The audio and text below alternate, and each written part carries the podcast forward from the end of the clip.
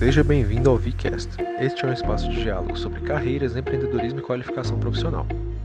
Para o quarto episódio da série Direito Digital e Finanças, convidamos Pedro Rosa. Bom dia, Pedro. Bom dia, bom dia a todo mundo. O Pedro é CEO e fundador da startup Vamos Parcelar, especialista em cartões de crédito e sistemas de pagamento. Possui graduação em MBA em Finanças pelo IBMEC, MBA em Marketing pelo Uniceub e especialização em Inteligência Artificial e Data Science pela Universidade de Chicago. Foi gerente de negócios sênior do Banco Santander entre 2008 e 2012. É isso aí, João. Primeiro, quero agradecer pelo convite. Eu acho que é uma satisfação para nós, é, como vamos parcelar uma fintech é, nascida em Brasília, mas com presença em, em todo o país poder colaborar né, com esse tema tão importante dentro do mundo financeiro. Estou é, à disposição para colaborar para que a gente consiga transmitir aí o que é esse mundo tão diferente que surgiu e tem se transformado a cada dia. Perfeito, Pedro. Para iniciarmos, gostaríamos que você se apresentasse e contasse um pouco do surgimento da Vamos Parcelar. Onde se insere a startup nesse mercado de finanças digitais? Qual o diferencial dela? Ok, então eu sou CEO e fundador da Vamos Parcelar, que é uma startup né, é, de meios de pagamento. Eu sou especializado em meios de pagamento, esse mundo que eu conheci dentro do banco. Né, minha, meu início, minha trajetória profissional foi dentro de um banco, o Banco Real, que depois foi adquirido pelo Banco Santander. Ali acompanhei de perto uma mudança do marco regulatório em 2010, que a gente vai falar um pouquinho aqui sobre meios de pagamento, sobre a quebra né, de um monopólio.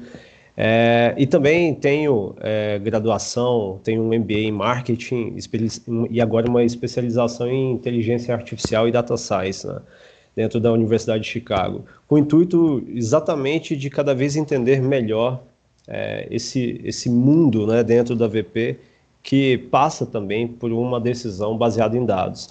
E sobre a, a vamos parcelar, na, na era da multibancarização, a VP, como a gente chama a Vamos Parcelar, é uma plataforma Open Bank que simplifica a vida financeira de pessoas e empresas ao organizar pagamento ou parcelamento de contas com saldos e cartões de todos os bancos em um mesmo lugar. Então, se você está nos ouvindo aqui e é uma pessoa que paga contas, imagine o seguinte: um lugar onde você consegue concentrar o pagamento de água, luz, telefone, escola, multas e PVA do seu veículo, IPTU do seu imóvel, ou ITBI do imóvel que você está adquirindo, ou todas essas contas em um mesmo lugar, utilizando os cartões de todos os bancos nessa plataforma. E ainda podendo, se precisar, parcelar em até 18 vezes com juros menores do que os principais bancos do mercado e ainda ganhando cashback. Essa é a Vamos Parcelar para você que paga contas. A Vamos Parcelar também é a solução para quem quer receber pagamentos. Então, imagina você concentrar todo o seu recebimento, ter um checkout transparente, ou receber suas contas, se você é uma empresa de serviço, se você é, uma, é, uma, é um governo, receber todos os seus pagamentos de uma forma integrada no nosso marketplace. E por último, se você quer empreender, a Vamos Parcelar também é uma grande solução para você. Seja você uma empresa tradicional que pode fazer uso da nossa correspondência, ou seja, levar a solução de pagamento de contas para dentro do seu estabelecimento ou para dentro do seu tráfego digital através de QR codes, pagamentos de contas sem contatos. Então essa é a nossa rede de correspondentes. E para ainda quem pensa em empreender, se você tem uma startup, ou uma empresa com base de tecnologia, a VP tem um core da sua API, o seu, o seu core negocial, ele é exposto através de APIs. Então você pode consumir serviços nossos expondo em seus ambientes. Então é isso que é a VP, né? Nosso propósito é simplificar e organizar o pagamento de contas. E dentro do mercado é, de finanças digitais, nós somos uma instituição de pagamento né, prevista na Lei 12865 de 2013, que é o arranjo de pagamentos. Nós atuamos mais especificamente como marketplace de pagamento de contas. É uma carteira digital aberta para você pagar todas as suas contas. E agora, por conta do pagamento instantâneo, a gente também se torna um PSP, é, que é um provedor de serviço de pagamento dentro do Pix, possibilitando que você também utilize saldos para pagar suas contas. É incrível essa iniciativa, Pedro. E para continuar, a gente queria é, falar um pouco sobre as carteiras digitais as carteiras de pagamento. Elas vêm ganhando relevância nos últimos tempos, junto com o surgimento dos bancos digitais e de outras fintechs. Elas oferecem ao consumidor mais benefícios em relação aos bancos e meios de pagamento convencionais, como rendimento mensal, é, por vezes superior ao CDI, como você bem falou aí também, de todos os outros benefícios. Aí, sob essa perspectiva e diante de tantas novas instituições financeiras no meio digital, qual a situação atual da regulamentação da, das carteiras digitais e das carteiras de pagamento do Brasil? Legal. Boa pergunta, Sandrelli. Então, olha só, se você está escutando aí, imagina uma pílula de conhecimento de regulação em três minutos nesse tópico. Né? Eu vou fazer aqui uma passagem com base numa cronologia dos fatos. Né? E marcos importantes dentro do mundo de pagamentos. Primeiro deles, em 2010, é, vamos lá, o Bacen quebra é, a exclusividade de credenciadoras e bandeiras. Né? Então, naquele tempo, muita gente jovem, de repente, está ouvindo, não sabe como é que funcionava. Você entrava no estabelecimento, você via VisaNet e Mastercard e Redcard, né? que era uma outra máquina que recebia, uma recebia somente Visa e a outra recebia somente Master. E o que, é interessante aqui, né, dentro desse marco dessa quebra? É por isso que centralização e monopólio não faz bem para o mercado. Né? Naquela época, você tinha, era raro você encontrar estabelecimentos que aceitavam pagamentos com cartão, justamente porque os lojistas arcavam com custos de dois equipamentos, né? fora locação e fora os custos transacionais. Em 2013, tem um outro marco, outros marcos também importantes. A gente tem a 12865 que eu acabei de citar no início, que é de 2013, que dispõe sobre arranjos e instituições de pagamentos integrantes do sistema de pagamento brasileiro, o SPB. Aqui se permitiu a interoperabilidade para meios de pagamentos. Então, o, a bandeira, que é o Visa, Master, Elo, Hiper, ela passa a ser instituidora do arranjo. Né? E esse arranjo, para você que está ouvindo, né, imagine um quadrado, né, um mercado de quatro partes, onde você tem quatro vértices, né, e um vértice é o emissor que se relaciona com o seu portador. Do outro lado, você tem o adquirente que se relaciona com o lojista. E exatamente nessa lei, no artigo 6 a gente encontra essas definições, né? Como, por exemplo, no inciso 4, Conta de pagamento, que é uma conta de registro detida em nome de um usuário final. No inciso 5 né, instrumento de pagamento, um dispositivo ou conjunto de procedimentos acordado entre o usuário final e o seu prestador de serviço. E no sexto, moeda eletrônica, recursos armazenados em dispositivo ou sistema eletrônico que permitem ao usuário final efetuar transação de pagamento.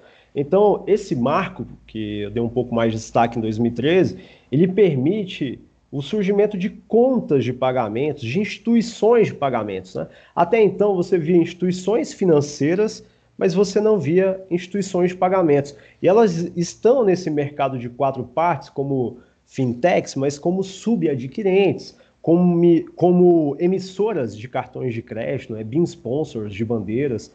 Então você começa a surgir outros entes que não são instituições financeiras. Na própria circular também, 3682 de 2013, que dispõe sobre quais instituições de pagamentos não precisam de autorização para operar, você também tem outro marco. Imagina que você dava espaço para as pequenas entrarem no arranjo sem necessidade de estarem reguladas diretamente pelo instituidor do arranjo.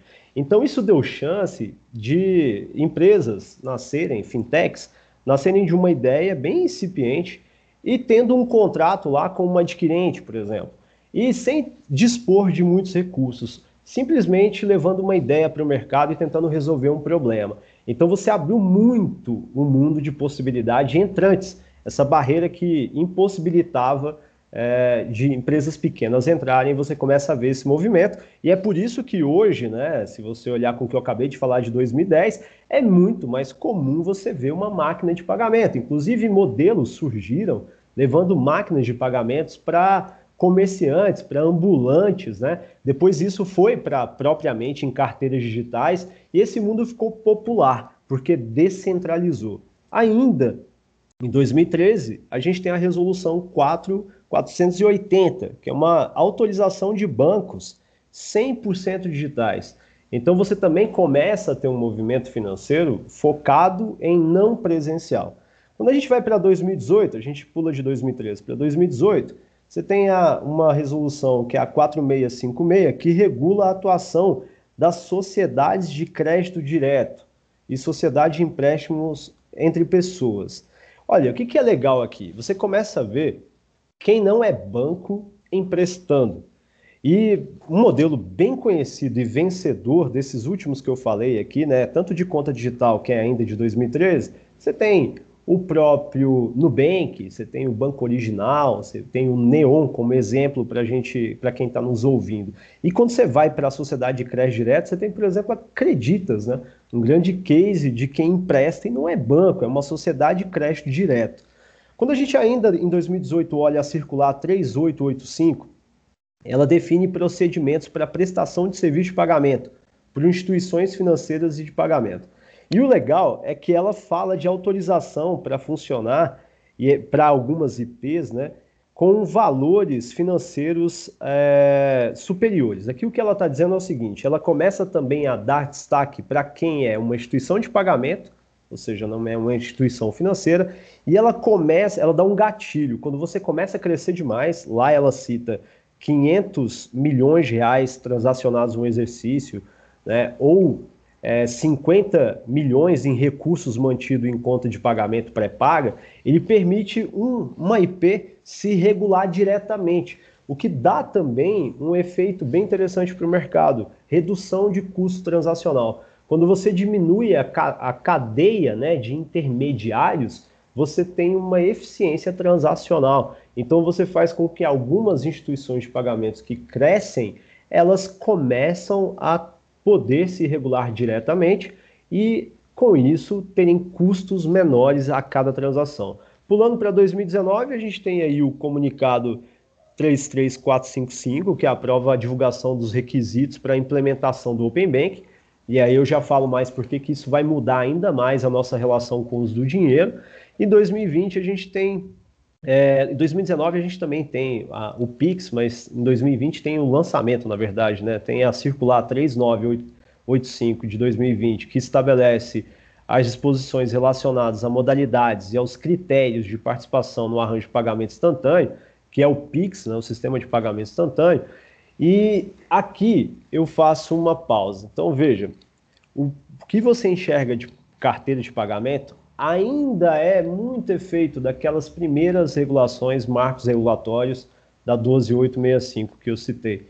Mas agora você vai ver contas de pagamentos provendo multisserviços, é, não só transacionais, como também crédito. E não só isso, através do Open Bank também em 2021, você começa a ver um movimento onde é permitido você se conectar diretamente a um banco e oferecer os melhores serviços financeiros dentro de um mesmo lugar. Então é um mundo bem diferente que tem surgido, né? As contas de pagamentos elas estão muito ainda dentro da 12865 e ainda dentro de sociedades de créditos, né? Fazendo empréstimos, mas agora com o Open Bank, o pagamento instantâneo, ela traz uma dinâmica bem diferente para o mercado. A gente, inclusive, fazendo um destaque para o Pix, você começa a ver que instituição de pagamento e instituição financeira tem pouca diferença dentro de um, de um sistema de pagamento instantâneo. Até porque o regulador passa a ser o Banco Central. É ele que puxou essa iniciativa, é ele que está buscando dar competitividade.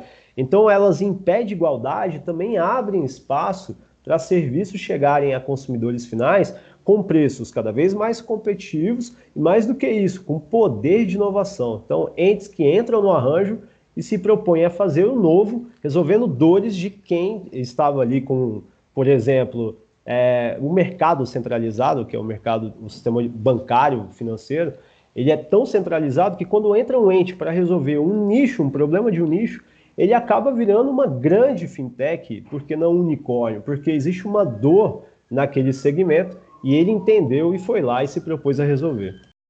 Muito interessante, Pedro. Eu jamais imaginaria que a regulação das carteiras digitais datasse desde 2010. Passando ao nosso próximo ponto, as milhas ou pontos em programas de recompensas são obtidas pelo consumidor conforme faz transações em seu cartão de crédito. O cashback é um crédito dado por empresas aos consumidores sobre o valor de alguma compra. Assim, embora sejam aparentemente grátis, tanto as milhas quanto os cashbacks integram o patrimônio do usuário. Sob essa perspectiva, seriam as milhas e o cashback tributáveis? O usuário deve declará-los à Receita? Legal, acho que é bom também definir cashback, né? Acho que por mais que para muita boa parte das pessoas isso é um termo já bastante comum, né? Cashback é uma, uma um programa de benefícios que as empresas acabam adotando para engajar seus usuários. Né? Basicamente, se propõe a devolução de um dinheiro, de uma parte de um recurso é, seja em moeda, né, em dinheiro mesmo, ou através de pontos, né, que é o que talvez seja mais comum, ainda mais pensando em milhas. Né? Agora, quando a gente vê essa pergunta se cashbacks são tributáveis, olha, se a gente olhar o arranjo, a maior parte desses cashbacks eles não precisam ser declarados. Eu vou explicar até por quê. Esse, esses cashbacks eles estão guardados numa conta transacional e eles são fechados no arranjo. O que, que quer dizer isso? Quer dizer que muito, é boa parte desses cashbacks oferecidos no mercado, eles estão dentro daquela plataforma e só podem ser utilizados dentro da plataforma. Vou pegar o exemplo da própria Vamos Parcelar. O cashback, que é Vamos Parcelar, devolve para os seus usuários. Eles ficam expostos lá como saldo de cashback e podem ser utilizados no pagamento de outras contas. Então, veja, ele fez um pagamento de uma conta e obteve um crédito referente a uma parte daquele pagamento a título de cashback. Ele fica custodiado numa conta transacional para aquele usuário, para quando ele utilizar um próximo pagamento, ele utilizar aquele cashback de saldo para compor parte do pagamento. Na prática, o que você vê nesse exemplo, que também é muito comum em outras carteiras? você percebe o cashback sendo um instrumento de desconto. Então você devolve um valor e ele é utilizado na forma de desconto dentro do arranjo. Agora, é por isso, exatamente por isso, que esse benefício não constitui um fato gerador de imposto de renda, ou seja, não é considerado acréscimo patrimonial pela Receita Federal. Porém, porém aqui a gente tem que fazer um destaque. Se você tem um relacionamento com um banco, com uma instituição de pagamento, com uma plataforma que te devolva cashback e você consiga vender ou mesmo esse cashback, essa, esse programa de benefício, ele é entregue a você como moeda líquida, ou seja, tem liquidez, você pode usar para o que você quiser, aí sim a gente pode estar tá falando de uma venda de milhas, por exemplo, para fins de imposto de renda, elas podem se enquadrar assim como alienação de bens e direitos e elas são tributadas como ganho de capital. Então você pode olhar isso na forma do artigo 3 na Lei 7.713 de 88. Então você pode olhar e entender, poxa, eu tenho um recurso que é proveniente de milhas e eu vendi esse recurso e a partir desse momento ele deve ser tributado sim. Então a pergunta que você deve se fazer, se você tem um relacionamento com uma entidade que é, te devolve um dinheiro, que tem uma, uma, um programa de benefício semelhante a esses, cashback ou milhagem, é, a liquidez, eu posso fazer o que eu quiser com esse dinheiro, eu transformo ele propriamente em dinheiro, ou seja, eu posso fazer um cash out, né, uma transferência para fora dessa plataforma, como uma, um TED ou um Pix mesmo, para uma outra conta minha e usar com liquidez esse dinheiro, aí se você estiver respondendo sim, é bem provável que a gente esteja falando de um benefício que tem a tributação sim. É incrível isso, Pedro. E assim, a gente agora queria saber um pouco mais sobre a sua opinião, né, pessoal, profissional, diante da modernização dos serviços financeiros. É para você, qual o futuro das instituições financeiras convencionais? Você acredita, por exemplo, que no futuro as transações por carteira de pagamento vão ser tão comuns quanto o cartão de crédito é hoje em dia? É, essa pergunta é de um milhão de dólares, né? Eu acho que quem é, antevê o mercado tem uma grande vantagem para se tentar fazer o novo, mas vamos começar pelas instituições financeiras convencionais, que é a pergunta, né? A verdade é que o futuro dos bancos ele já começou. Né? O, muitos bancos demoraram a perceber isso. E o que está acontecendo é que as regulações e novas tecnologias estão trazendo uma nova dinâmica ao mercado, o que é ainda mais potencializado por um novo perfil de consumidor. Então, o que, que a gente está falando aqui? Regulações, tecnologias e um perfil de consumidor que estava né, dentro de um uso do seu dinheiro em mercados concentrados. Então, quando você vê isso acontecer, não é difícil entender por que, que os bancos têm perdido mercado, têm perdido espaço, porque eles estavam no controle desse mercado e o mercado foi trazendo novas regulações, tecnologias e uma nova necessidade do consumidor em busca de soluções novas que o banco que ele tinha anos de relacionamento, não se, não se apresentava para oferecer essas soluções. E aí, como a gente falou aqui no início do nosso bate-papo sobre os entrantes, sobre instituições de pagamentos, começaram a surgir IPs, instituições de pagamentos, que não são bancos, dando essas soluções para esses consumidores. Eu acho que é até legal você entender o que está acontecendo com o banco. Uma, é uma frase lá do Reid Hoffman, que eu gosto bastante, ele é autor do best-seller Blitzscaling, ele fala que quanto mais maduro é um mercado, menos oportunidades existe. O que está acontecendo então? Os marcos regulatórios tiram a maturidade. As novas tecnologias tiram ou diminuem a maturidade.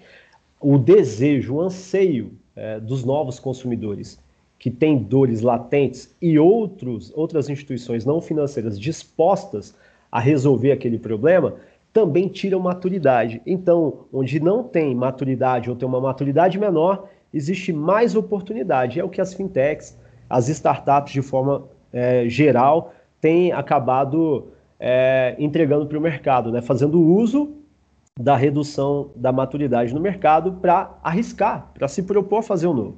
Então, traz vida a um mercado com demanda que ainda não era atendida. Mas a dor das pessoas estava lá. O que a gente está vendo também é apenas o começo. Eu achei legal, o João fez uma pergunta e falou: Poxa, eu não sabia que alguns marcos eram de 2013. Olha, o que, que você percebe aqui? Quando ocorre o marco, não é no dia seguinte, não são meses depois, que toda transformação digital vai acontecer, que toda transformação no uso do dinheiro vai acontecer. Os marcos regulatórios, eles vêm e uma série de ondas e de transformações vão acontecendo.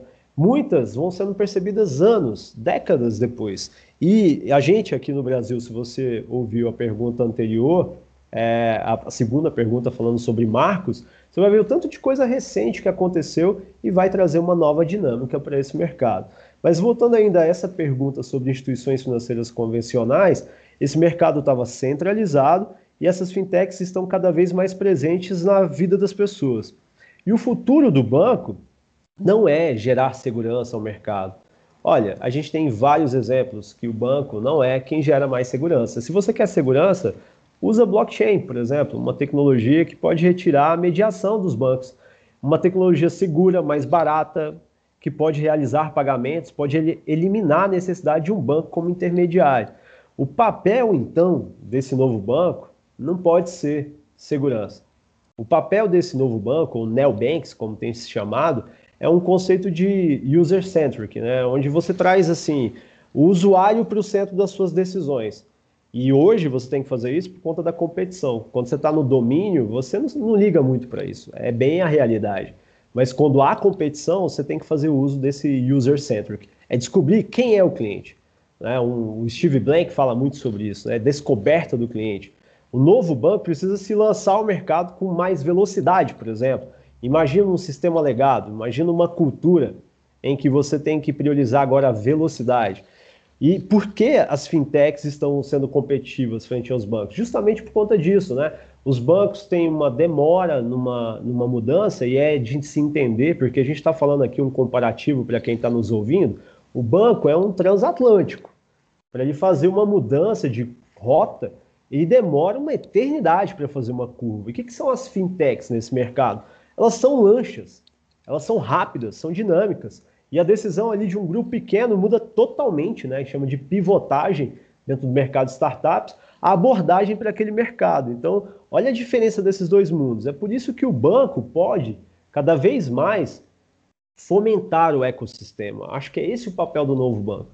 Ele fomenta o ecossistema de inovação para que uma comunidade de startups alavanque os seus lucros de vendas de produtos digitais e também reduza, por que não, os seus custos é, operacionais. Né? Um outro movimento que pode trazer o uso também, aí falando, já que eu já falei um pouquinho dos bancos, e sobre a pergunta que fala sobre as carteiras de pagamento, né? Será que elas vão ser tão comuns como cartões de crédito? Eu acho que a gente pode até dar um passo atrás antes de pensar nas carteiras, né? Um outro movimento que pode trazer o uso dessas e-wallets, né, que são essas carteiras, para o cotidiano das pessoas, é um movimento chamado de Embedded Finance, né, que são as finanças embutidas no varejo. Imagina o seguinte, quem nos ouve, qual é o maior ativo de uma organização, de uma empresa? O maior ativo é o cliente. E o varejo começou a entender isso. Ele falou assim: poxa, é, se eu tenho cliente, por que, que eu também não posso ser um intermediador financeiro para trazer mais benefícios nessa relação e também permitir aumentar ou otimizar as minhas receitas? Olha, a gente vai ver um varejo dentro de um mecanismo, dentro de uma, de uma nova postura, né? De você pode pu puxar aí, se você tiver interesse, puxa a lista de integrantes, né, PSPs, do sistema de pagamento instantâneo, que é um marco regulatório mais recente. O que você vai ver de varejistas que já querem ser PSPs é algo impressionante, porque eles entenderam. E se eles entenderam isso, a resposta sobre será que vai ser mais comum usar carteiras de pagamento? É bem possível que sim. Porque a forma como o varejista se relaciona com o seu usuário, através de plataformas, de aplicativos ou de web, e você permite ali que você tenha tokenização de cartão, que você guarde um cartão emitido pela própria loja para financiar seus próprios produtos. Mas não se limitando a isso, você passa a oferecer uma série de serviços financeiros dentro dessa relação. Então é bem possível que o que a gente esteja vendo é só o início de uma grande mudança na forma como a gente paga, na forma como a gente envia, na forma como a gente recebe dinheiro. Muito interessante, Pedro. É, a gente pode observar essa mudança, essa finança, tipo, não sei explicar, mas as grandes empresas tomando é, rumos financeiros com o próprio Magalu Pay, né? E eu acho muito interessante isso de ter o cliente como seu maior ativo e buscar é, prover soluções para o cliente, aproveitando que você já tem ele é, como seu consumidor, né? Enfim, é, eu acho que a nossa conversa, Pedro, tem muito a agregar quem tem interesse pelo assunto, seja em conteúdo, seja na própria noção de um CEO, né?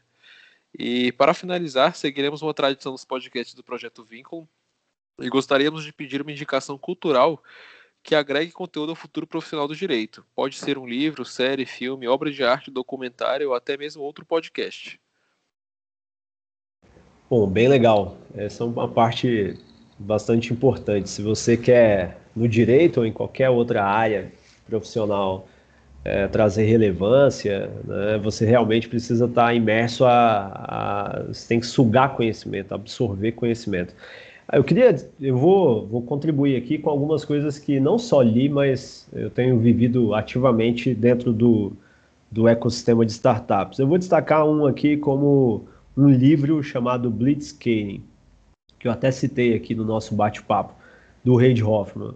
Acho que é um dos livros que mais quebram né, a sua lógica de olhar o mercado ou a forma de empreender.